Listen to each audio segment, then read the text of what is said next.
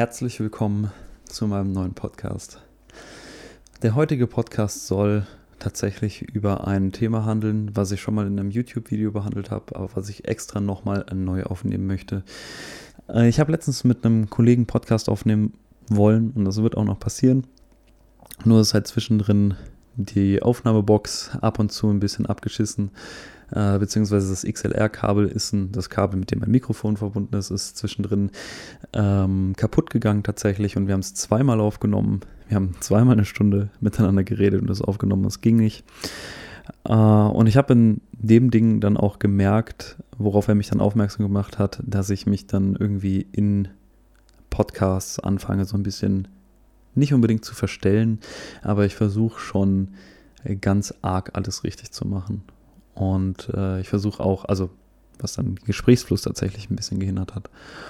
Und für, für mich war das so ein kleiner Zwiespalt irgendwo, weil ich mir gedacht habe, ja, ich möchte auch, dass Leute verstehen, was ich rede und nicht einfach nur mit E-Mail mein Gespräch führen. Aber was ich schon gemerkt habe, dass ich dann nach und nach im Endeffekt versucht habe, auch über die Podcast-Zeit alles so ein bisschen zu entluisieren. Also ein bisschen äh, meine eigene Person daraus zu nehmen und das alles irgendwie so perfekt und so schön wie möglich zu machen. Und irgendwie soll es ja doch was, immer noch was sein, was im Endeffekt aus mir rauskommt. Und deswegen werde ich auch ein, zwei, drei Gäste mal irgendwann dazu holen und mit denen ein bisschen quatschen. Das heißt einfach, ich muss ein bisschen die Imperfektion embracen, begegnen und auch so mitnehmen. Und auch wenn ich über bestimmte Sachen eben im Endeffekt nicht 100% Ahnung habe, irgendwo dahinter stehen. Also das, äh, über was ich rede, nehmt das, außer ich zitiere irgendwas, nicht für bare Münze. Denn jeder ist fehlbar, so auch ich. Und ich versuche manchmal äh, die ganze Chose hier ein bisschen zu, ja, zu richtig zu machen. und dadurch geht so ein bisschen die locker, das, das Lockere äh, verloren und auch tatsächlich irgendwie mein eigener Spaß, was es ja genau nicht sein sollte. Aber jetzt äh, gute Überleitung vom Spaß zum Thema, um was es heute geht, zu Panikattacken. Und zwar hatte ich ein ganzes Jahr lang, ja, ganzes Jahr lang ist übertrieben, neun Monate, also schön einmal schwanger gewesen, Panikattacken. Und zwar täglich. Und äh, Triggerwarnung an alle Leute, die Panikattacken haben. Vielleicht gibt es ein paar Trigger für euch, die euch im Endeffekt äh, wieder in eine zurückwerfen oder ähnliche Gedankengänge, die euch dahin führen können. Wenn das so ist, also wenn es in die Richtung solipsistische Gedanken bei euch geht, dann würde ich euch empfehlen, je nachdem, wie weit ihr seid, das eventuell nicht anzuhören. Aber ich möchte heute ein bisschen beschreiben, um was es bei meinen Panikattacken ging und wo der ganze Startpunkt war. Also, das war vor drei Jahren, hätte ich gesagt. Ich habe es jetzt leider nicht mehr genau im Kopf. Mein zeitliches Gedächtnis ist tatsächlich recht schlecht. Ich weiß nur noch, was passiert ist. Ich weiß aber nicht mehr, wann es passiert ist. Und ähm, ja, es hat alles damit angefangen, dass ich mit, also ich bin ziemlich oft umgezogen in meinem Leben und dat, dadurch hatte ich im Endeffekt wenig Möglichkeit, mich irgendwo in irgendeiner Freundesgruppe richtig zu Hause zu fühlen. Ähm, das vorlängste, wo ich war, war in Köln. Da war ich, lass mich lügen, zehn Jahre. Wahrscheinlich zehn Jahre. Von vier bis 14. Aber da bin ich dann auch, äh, also habe zweimal die Grundschule gewechselt, äh, von der höheren Schule dann achte Klasse, ähm, im Endeffekt dann nach Österreich gezogen. Und dadurch bin ich im Endeffekt oder habe mit Leuten tatsächlich erst eine Bindung gefunden, als ich dann schon wieder aus Köln raus war. Ähm, also natürlich war ich mit vorher mit Freunden oder mit Leuten befreundet in Köln, aber ich würde tatsächlich behaupten, dass sich das erst ganz stark gefestigt hat, als ich dann äh, mit meinen Eltern oder meine Eltern mit mir vielmehr, ich war ja daran mehr oder weniger nur das Anhängsel, äh, nach Österreich gezogen bin. Und das war natürlich anfangs wohl das Schlimmste und die paar Leute, die ich dann noch aus Köln hatte, mit äh, denen hatte ich dann auch noch richtig viel Kontakt und es war dann auch so, dass ich dann nicht so richtig Anschluss gefunden habe in, äh, in Österreich dann und das hat dann auch wieder eine Zeit lang gedauert, wie es eben so ist, wenn man umzieht und auf jeden Fall der eine Trend, der sich überall durchgezogen hat, war, dass ich im Endeffekt allein war. Ich war mit mir selber allein. Es gab niemanden, der mir wirklich helfen konnte. Und ich hatte auch diese soziale Sicherheit im Endeffekt nie irgendwie. Ähm, so im Rahmen von, dass ich immer das Gefühl hatte, ich bin der Typ, der den, wo es die Leute nicht stört, wenn ich dabei bin, aber niemand freut sich wirklich, wenn ich dabei bin. Und so bin ich halt mehr oder weniger ein recht starker Eigenbrödler geworden. Und dazu sind so einige Ereignisse in meinem Leben passiert, haben sich ereignet, die dazu geführt haben, dass ich im Endeffekt mich schon sehr früh damit befasst habe, was der Sinn des Lebens ist. Und ähm, mir ging es auch sehr schlecht zu sehr vielen Zeiten. Das wird jetzt den Rahmen sprengen, aber im Endeffekt äh, hat das dazu geführt, dass ich ziemlich früh angefangen habe, mich zu informieren über verschiedene Denksysteme mit 16, 17. Also das empfinde ich als früh. Es mag da sicher andere Leute geben, die irgendwie mit 10 schon Faust auswendig können oder so. Aber im Endeffekt hat das bei mir dazu geführt, dass das so mit 16, 17 dann in die Richtung gegangen ist, dass mich einfach interessiert hat, was eigentlich das ganze Leben hier soll. Irgendwie man wird reingeworfen, man hinterfragt irgendwie nicht viel, man wird überladen mit Informationen und dann sind mir solche Sachen, das muss ich tatsächlich Alan Watts zugute halten, entgegengekommen, wie der Buddhismus, der Daoismus, Vedanta, äh, also eine Form vom Hinduismus. Und die sich im Endeffekt damit befasst haben, dass es Leid gibt und wie Leid aufgelöst wird. Und das war für mich dann in der Zeit sehr, sehr interessant. Vor allem, weil ich, mich dieser Gedanke des Leids auflösen, also ich habe das war ein bisschen naiv natürlich, aber ich war da natürlich auch nicht gedanklich ausgereift, wobei ich das jetzt natürlich noch immer nicht bin. Aber sagen wir so, ich war natürlich auf einer, einer anderen Episode in meinem Leben. Und dann habe ich Leid eben mit Schmerz gleichgesetzt, weil ich das Gefühl hatte, irgendwie, dass ich sehr viel Schmerz erfahre, was im Endeffekt ja unnötig wäre, wo ich das Gefühl habe, andere Leute empfinden nicht so viel Schmerz. Ohne dass ich jemals mit jemandem geredet hätte, ohne dass ich dann gewusst hätte, wie viel Schmerz andere Leute erfahren. Aber für mich war das einfach so, dadurch, dass ich nicht diesen, ja, die, diese soziale Sicherheit im Sinne hatte, dass ich, bis ich dann 17, 18 war, tatsächlich äh, nie das Gefühl hatte, in meinem unmittelbaren Umfeld wirklich Leute zu haben, die so zu mir empfinden, dass sie sagen, okay, ich freue mich, dass du bei mir bist. Ist natürlich wahrscheinlich auch ein bisschen übertrieben, aber ich, äh, da war es, das war sicher die eine oder andere Freundschaft mit dabei. Das möchte ich gar nicht sagen, dass ich komplett alleine in meinem Zimmer verschanzt war, aber wie ich es vorhin gesagt habe, war es halt dann doch so, dass mich häufig ähm, die Gefühle im Endeffekt ich möchte nicht sagen geplagt oder gejagt haben, aber dass ich eben oft das Gefühl hatte, dass ich einfach der bin, der, wo es okay ist, dass er dabei ist, aber niemand ist wirklich richtig interessiert. Und ja, dann mit 17, 18 habe ich dann richtig gute Freunde gefunden, die auf meine Schule gehen, gegangen sind. Ich gehe ja nicht mehr zur Schule. Ähm, und trotzdem war dann die Interesse geweckt für besagte buddhistische Gedankengebäude. Und das war dann so weit, dass ich im Endeffekt fast jede, jede Nacht zum Einschlafen Lektüren von Andrew Watts auf YouTube angehört habe. Ich habe angefangen, seine Bücher zu lesen. Ich habe angefangen, mich in die verschiedenen Bereiche zu informieren. Ich war bis heute nicht äh, in irgendwelchen buddhistischen Klöstern oder sonst was, obwohl ich da schon Interesse gehabt hätte. Aber ich habe das im Endeffekt alles so für mich in meinem stillen Kämmerlein alles ja zerdacht zermeditiert. Und ja, dann Ereignisse kamen, Sachen kamen. Ich wollte eigentlich Sport studieren. Sport hat nicht geklappt. Im Nachhinein bin ich froh, dass es nicht geklappt hat, dass es nicht geklappt hat. Äh, ich wollte in Richtung Powerlifting-Coaching gehen, ähm, beziehungsweise hat alles angefangen mit Bodybuilding und dann in Richtung Powerlifting. Und dann war es so, dass ich den Aufnahmetest in Innsbruck versucht habe. Den habe ich dann auf den ersten Anlauf nicht geschafft. Auf den zweiten Anlauf habe ich mir vorher den Latismus gerissen und ich bin mir sehr sicher, dass ich ihn auf dem zweiten Anlauf auch nicht geschafft hätte. Äh, aber ich habe mir dann gedacht, okay, Luis, du hast dich jetzt wirklich anderthalb Jahre darauf vorbereitet. Ich habe währenddessen gearbeitet und ich habe mich darauf vorbereitet und ich habe da so viel Zeit reingesteckt. Bevor ich jetzt nichts mache oder irgendwas, auf was ich keinen Bock habe, fange ich an mit dem Philosophiestudium.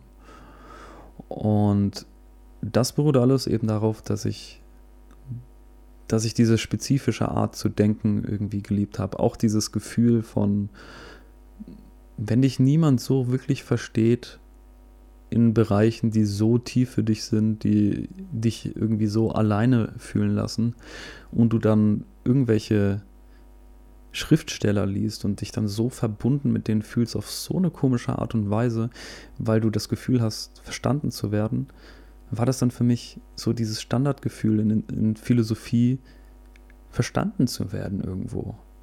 Sich über die gleichen Sachen Gedanken zu machen und im Endeffekt zu sehen, dass diese menschlichen Probleme nicht nur verloren auf mich alleine zu treffen, sondern die Probleme auf viele Leute zu treffen und große Denker damit gestruggelt haben. Und viel geht einfach nur darum, oder das Hauptding, um was es geht, ist einfach, was ist das Leben? Was soll das hier? Warum leiden wir? Gibt es irgendeinen Weg raus? Und natürlich, man nennt das jetzt in der Philosophie soteriologisch oder in der Theologie vielmehr, das sind so Erlösungsdisziplinen, die dir dann so ein bisschen die Karotte vor die Nase halten und hoffen so, jo, wenn du die Karotte hast, so, dann bist du transzendiert, dann bist du Buddha, dann bist du ein Engel. und auf jeden Fall da habe ich dann so den Draht zur Philosophie gefunden. Und Philosophie war anfangs für mich eigentlich so ein Ding, wo ich gesagt habe, okay, yo, du kannst damit eigentlich kein Geld verdienen. Du kannst damit auch vielleicht nicht überleben. Aber das ist was, was du wirklich gerne machst. Und ich habe dann die ganze Zeit währenddessen versucht, aus dieser Nummer irgendwie rauszukommen. Ich war inskribiert, ich habe tatsächlich sehr wenig gemacht, aber ich weiß jetzt nicht, ob Philosophie im Vergleich mit anderen äh, Studiengängen ähm, aufwendig ist. Ähm, aber ich habe ohne viel Anstrengung ziemlich gute Noten geschrieben. Und deswegen war das für mich irgendwie eher so eine Form von, ah ja, das lasse ich gerade nebenbei laufen, weil das ist ja eher ein Hobby, aber das mache ich so lange, bis ich was gefunden habe, mit dem ich wirklich leben kann. Und ja, im Laufe dessen habe ich mich einmal für Physiotherapie an der Fachhochschule äh, beworben. In Österreich kann man das machen. Für alle deutschen Zuhörer, die kennen ja meistens nur die privaten Schulen. Ich weiß jetzt schon gar nicht mehr, wie es mittlerweile ist. Da habe ich auch noch mitbekommen, dass es da irgendwie eine Form von äh, staatlichen Schulen gibt, die finanziert werden. Mittlerweile wird das, glaube ich, komplett verstaatlicht. Aber ich habe da, ich blicke da auch nicht mehr durch. Das heißt, es sind komplette Wurstinformationen, die ich gerade raushau. Ähm, auf jeden Fall habe ich Philosophie mal als was wahrgenommen, was im Endeffekt nur so ein Übergang ist. So, das ist so, vielleicht nehme ich da persönlich was mit und dann lasse ich das und mache was anderes. Und alle anderen Pläne haben für mich nicht geklappt. Physiotherapie war zum Beispiel so, die haben damals nur 20 Leute genommen mit einem Einstellungstest. Es haben sich bei mir in meinem Jahrgang ca. 1000 Leute angemeldet und ja, bin ich nicht reingekommen. War einfach so. Zwischendrin habe ich noch mal in andere Studiengänge vorbeigeguckt. Äh, ich habe ein bisschen Soziologie äh, mal reingeguckt. Das war mir dann irgendwie aber nur so, tut mir leid für alle Leute, die jetzt gerade Soziologie studieren, war für mich nur so ein Abklatsch von Philosophie. Mir hat da nur, mir, mir hat da so die Tiefe gefehlt irgendwie. Das, ich habe das Gefühl, das war recht oberflächlich. Wobei man natürlich sagen muss, ich habe nur die Anfangsmodule gemacht und dann ist es klar, dass es da irgendwie, ja, sehr oberflächlich ist. Aber auf jeden Fall war ich dann in der Zeit danach ziemlich verloren, als ich irgendwie alles mal durchprobiert habe, als ich dann gedacht habe, okay, äh, zwischenzeitlich war der Plan dann auch noch eine Massageausbildung zu machen und das dann später in einem anderthalb Jahre Aufbau, Ausbildung dann auf Physiotherapie hochzukriegen. Irgendwie so, ich hatte dieses starke Verlangen, irgendwie was Ordentliches zu machen. Also ich habe das Gefühl, das wäre nichts Ordentliches, was ich tue, was auch immer das Ordentliche sein soll. Ähm, und das zusammen mit irgendwie diesem, ich nenne es einfach mal spirituellen, weil das äh, Philosophie ist für mich mehr die Kunst des Denkens, die Kunst der Weisheit oder die Kunst des Redens, äh, Sachen zu verstehen. Und Spiritualität ist für mich das Gefühl, wie man selbst zum Urgrund der Realität oder welche Beziehung man zum Urgrund der Realität hegt. das bedeutet religiöse Erfahrungen beispielsweise, das erfasse ich so als spirituell. Dass es für mich in der Zeit so war, dass ich mir halt noch mehr verloren vorgekommen bin in der Zeit. Irgendwie, ich hatte keine richtige Perspektive und ich wusste auch nicht, wohin. Ich hatte auch nicht den, ich sag mal so, das Vertrauen in mich selber, dass äh, wenn ich Philosophie hundertprozentig verfolge, dass ich damit irgendwas machen kann, mit dem ich leben kann. Und ich habe das immer so gefühlt, dass ich eigentlich nichts anderes machen will. Nur habe ich da rein nicht vertraut. Und um das noch weiter zu spinnen, es gibt ein paar Ideen, die habt ihr sicher auch schon gehört oder die hast du auch schon gehört. Im Buddhismus heißt die Welt ist eins. Das wird beschrieben mit Anatman. Es gibt eben das Nicht-Selbst. Und wenn das Nicht-Selbst, also wenn alles einen, ähm, eine Nicht-Essenz, eine Nicht-Wesenheit hat, also keine Wesenheit hat, dann ist im Endeffekt alles eins, weil es keine abtrennbaren Teile in dem Ganzen gibt. Im Hinduismus beziehungsweise in Advaita Vedanta, das habe ich auch schon mal gesagt, aber nochmal ganz kurz, Adivide, also Advaita, ungeteilt, nicht dual, Vedanta, Wissen, also das nicht geteilte Wissen besagt einfach, dass das Selbst, Atman, mit dem Welt selbst, Brahman, identisch ist. Identisch meint, es ist eins.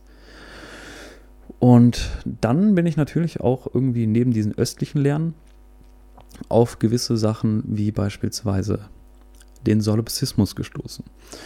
In der Form von der Philosophie daneben. Und der Solipsismus besagt, dass im Endeffekt alles so eine Form von dein persönlicher Traum ist. Und im Sinne von, im Traum denken wir auch, wir begegnen anderen Menschen und ja, wir wissen nicht, warum das im Leben nicht auch so sein sollte. Deswegen ist alles dein persönlicher Traum oder mein persönlicher Traum.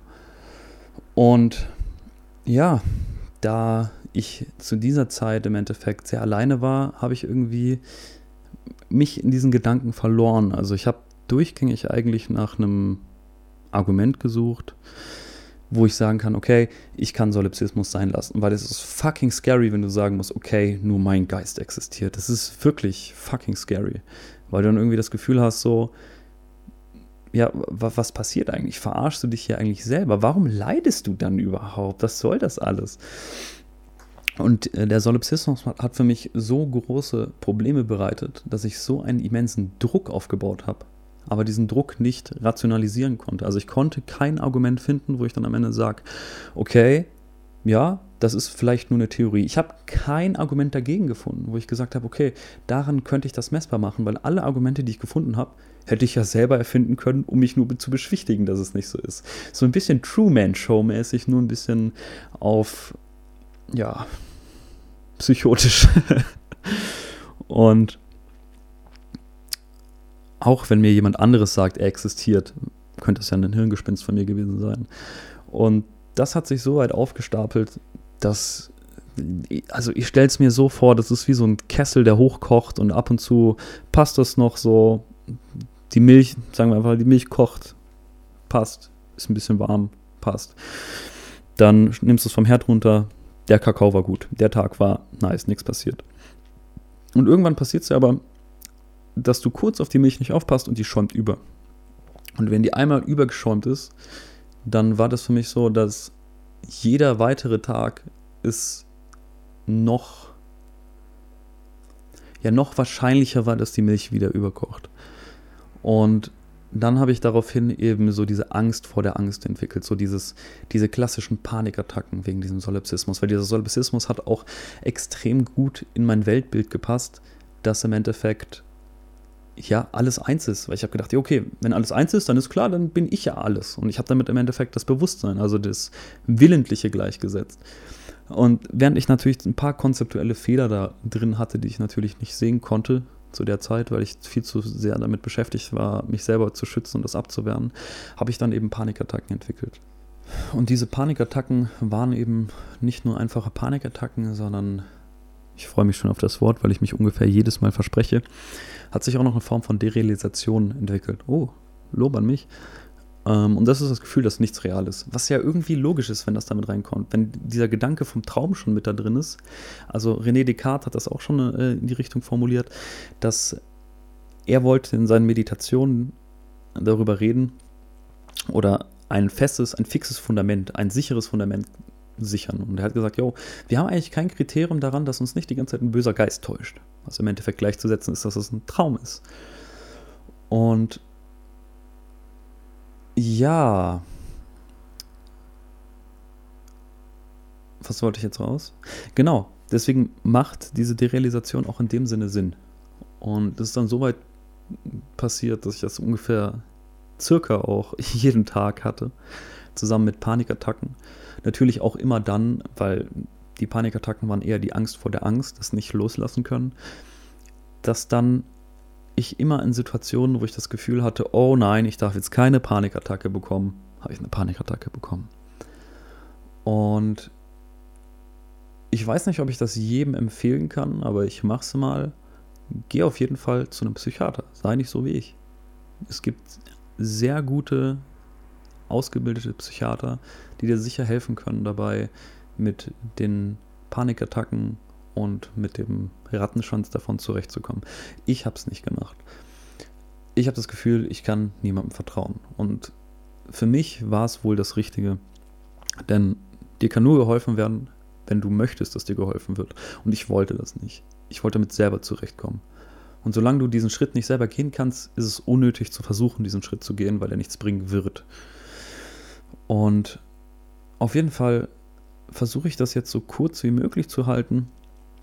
Ähm, war das dann so, dass ich dann angefangen habe, in einem Kindergarten auszuhelfen im Sommer, also über die äh, Semesterferien, das ist in Österreich so. Da haben wir im Frühjahr ein Monat Ferien und im Sommer drei Monate oder klausurenfreie Zeit, ist ja nicht unbedingt Ferien, aber man muss ja auch auf jeden Fall was machen. Und da habe ich eben in einem Kindergarten gearbeitet. Und da habe ich Windpocken bekommen. Also ich hatte keine Pockenimpfung und ich hatte auch keine Windpocken als kleines Kind. Und da war ich 21, 2021, ich weiß es nicht mehr genau. Und das hat sich auf jeden Fall so aufgestachelt, dass ich dann wirklich das Gefühl habe, also erstmal ist schon gefährlich, wenn man das in dem Alter hat. Ich, hatte ein ziemlich hohes Fieber, ich hatte überall diese Plustern, keine Ahnung, wie man das nennt, diese, ja, ja, nennen, nennen wir es Plustern, keine Ahnung, das hat sicher irgendeinen Fachterminus, den, den ich jetzt nicht habe. Äh, ist auch nicht so wichtig. Auf jeden Fall ging es mir sehr dreckig. Und das war dann circa so auf dem Peak von der Krankheit lag ich so in meinem Bett und ich habe fast, ich habe kaum geschlafen, weil ich überall diese Juckreize hatte. Ich konnte mich nicht irgendwie hinlegen, dass es angenehm war. Und dann habe ich so gemerkt, dass am dritten oder vierten Tag, als ich dann im Bett lag, daran erinnere ich mich noch ziemlich gut, weil da lag ich in meinem Bett auf meinem Rücken und ich habe so dieses Gefühl gehabt, jeder, der eine Panikattacke hat, kennt das. Das, ist, das fühlt sich an wie, dass, dass auf einmal irgendwas in den unteren Bereich deines Torsos schießt und sich langsam kribbelnd nach oben arbeitet und deine Bewusstheit auf eine Nadelkopfgröße herunterschrumpft. Alles wird irgendwie dumpf. Du hast das Gefühl, du hast nichts mehr mit dem zu tun, was um dich rum ist. Die Gedanken sind extrem schnell, aber gleichzeitig merkst du nicht, dass du denkst. Du fühlst dich, als wärst du, als würdest du auf einem Kanu sitzen und wärst vorher entspannt gerudert und dann kommt auf einmal ein Wasserfall, in den du reinfällst. Das ist so dieses Gefühl vom freien Fall und du wartest aufzufallen und es wird nicht so, dass du aufprallst, sondern es wird immer intensiver. Und dann hatte ich wirklich das Gefühl, ich sterbe. Ich hatte irgendwas um die 40 Grad Fieber. Ich habe gemerkt, okay, das kommt wieder hoch, alles juckt. Ich habe wirklich das Gefühl gehabt, ich sterbe. Und das war so die Situation für mich, wo ich gesagt habe, okay. Also im ersten Moment war es so, oh fuck, das jetzt. Und dann war es für mich so, dass ich gesagt habe, okay, wenn ich jetzt sterbe, dann sterbe ich.